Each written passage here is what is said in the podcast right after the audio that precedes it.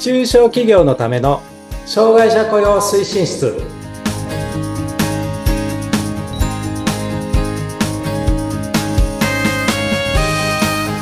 障害者雇用推進室長の木下文彦です。そしてインタビュアーの村山彩乃です。本日もよろしくお願いいたします、はい、よろしくお願いします。はい。えー、っとまあ前回松山純子先生をお迎えした第1回目ということで今日はね第2回目です、はい、あの、うん思いは強いんですが、あんまり喋ってると本当皆さんに怒られちゃうんで、先生をまたお呼びしたいと思います。はい。松山先生、よろしくお願いします。あ、よろしくお願いします。ありがとうございます。はい。あの、今日ね、今日、この回からお聞きになられている方もいらっしゃると思うので、まずまたあの、ちょっと先生のプロフィールをご紹介させていただいて、その後またちょっとお話をいただくと。そんな流れでいきますので、よろしくお願いします。はい。はい。ご紹介させていただきます。松山純子先生。短大卒業後、当時700名のうち、およそ半数が障害者という福祉施設で14年間人事総務及びケースワーカー業務を経験され、平成18年6月に松山純子社会保険労務士事務所を開業されました。平成29年10月に法人化され、寄り添う社会保険労務士法人の代表としてご活躍されております。開業以来、障害年金の請求代理業務を中心として、多くの障害当事者の方に接し、現在は障害者の就労支援にも活動のフィールドを広げられております。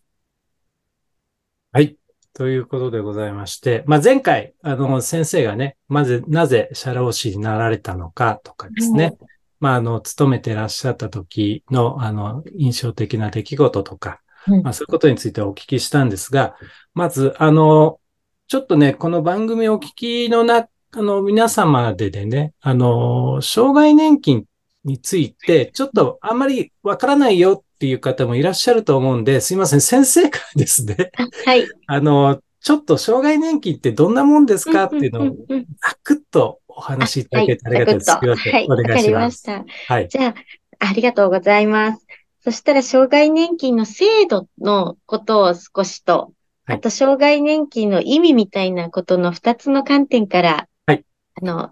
キュッて 話してみたいと思います。あの、制度としては、本当に障害年金って知られてないんですが、実はですね、うん、私たちは国民年金とか厚生年金の保険料を払ってまして、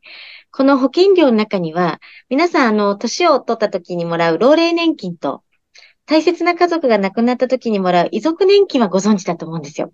なんで、奥さんが亡くなったとか、旦那さんが亡くなったとかっていうと、多分年金事務所に行かれると思うんですが、もう一つ私たち国民年金、厚生年金に、老齢年金、遺族年金、そして今日お話をさせていただく障害年金、この三つの年金の保険料を払ってるんですよね。これをご存知ないかなって思います。で、じゃあ、障害年金ってどういう時もらえるのって言うと、病気とか、怪我とかで、働きづらくなった時、なんかに、あの、対象になるものになります。で、あの、障害年金ってすごくハードルが高いもののイメージがあるんですが、社会保障制度になってまして、やはり国が国民を守るためですよね、社会保障制度って。ですので、あの、ものすごくハードルが高いわけでもないかなっていう印象は、うん、あの、やっている中では感じることがあります。うん、2ヶ月に1回自分の口座にこうお金が振り込まれると。な感じですかね。で、障害年金の意味とか意義とか役割みたいなところで言うと、障害年金をもらいながら働くっていう選択肢ができると、例えばじゃあメンタル疾患で鬱になった。で、週5日働くのは大変だけれども、生活が大変なので週5日働き続けた。うん。はい、そうすると、体調がぐっと悪くなって早めに休、結局休まなくてはいけないことになってしまうかもしれない。でも、障害年金があると、2ヶ月に1回自分の口座にこう偶数月にお金が入るので、障害年金と給与っていう考え方で、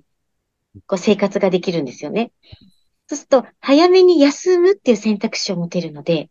週5日を週3日にして、そうするとその人が一番体調がいいパフォーマンスが週3日であれば、週3日は長くこう働ける。そうですね。第1回目に伝えた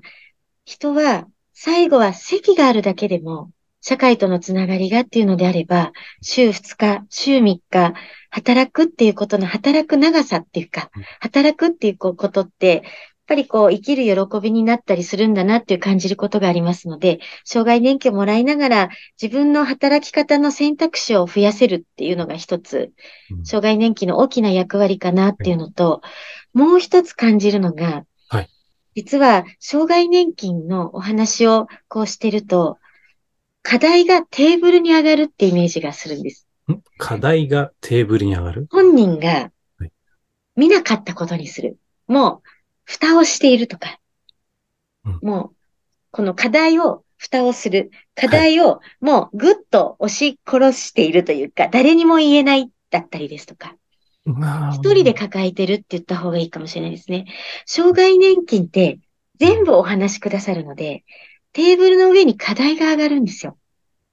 そうすると、その課題が見える化になりますので、はい、ここで、あ、例えばじゃあ、えー、ななんていうのかな。福祉、福祉、あのー、ヘルパーさんを入れようかなとか。うん、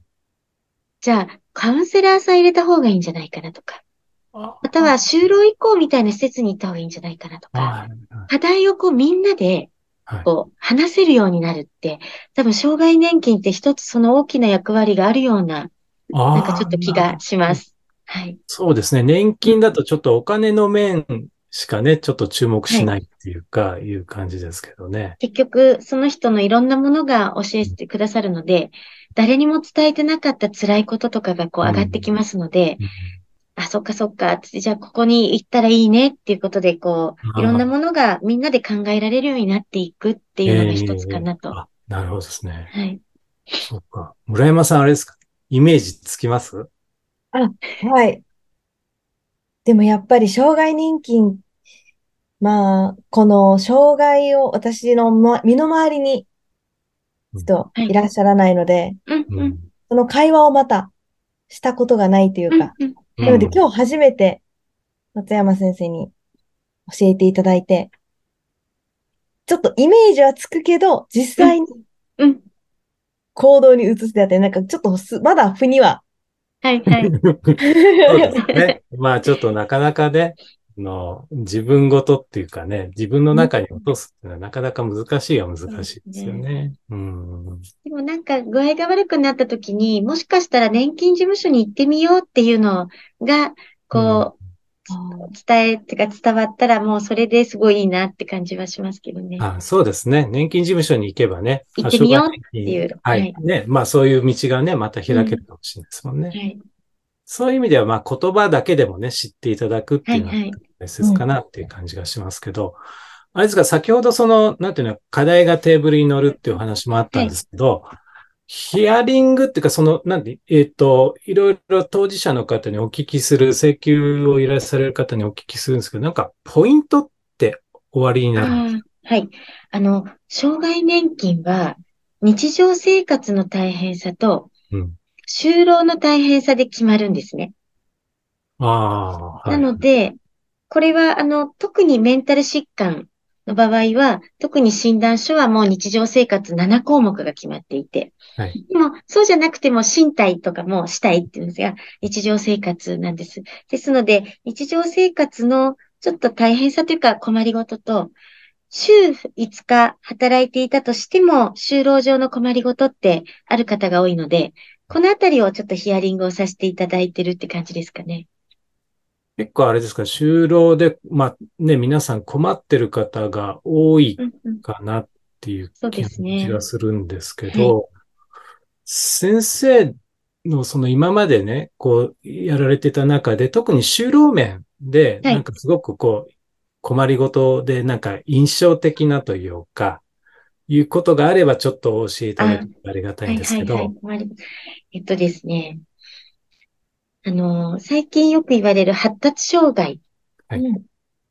が、まだまだやっぱり知られてないなっていうのがあるんですけれど、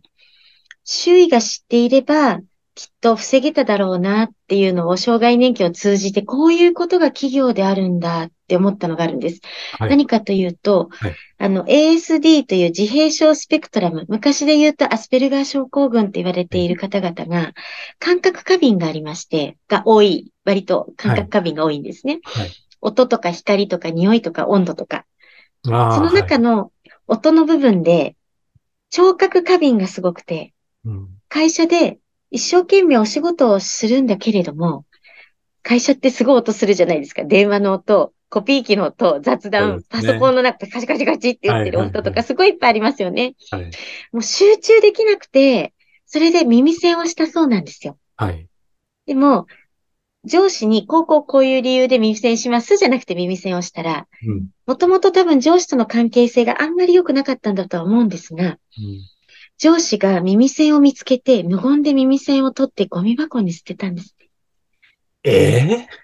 がこの時に、私たち側が、あれ？耳栓をしてるっていうことは、なんか理由があるのかな？とか、うん。こう、うちのよくスタッフに言うんですが、その行動には理由があるのかもしれないっていうふうに思いながら接していこうねっていう話をするんですけれど、はい。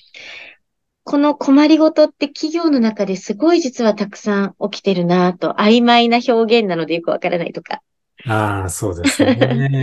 っていうのは、そうですね、印象的というか、私たちが知ってるだけで防げてだろうなっっていう、こう、心が痛くなるなっていうことはいくつか。ああ、やっぱそういうことなんですね。うんあの、やっぱそうですよ。知らないと、なんかこう気づけない。まあ当然気づけないし、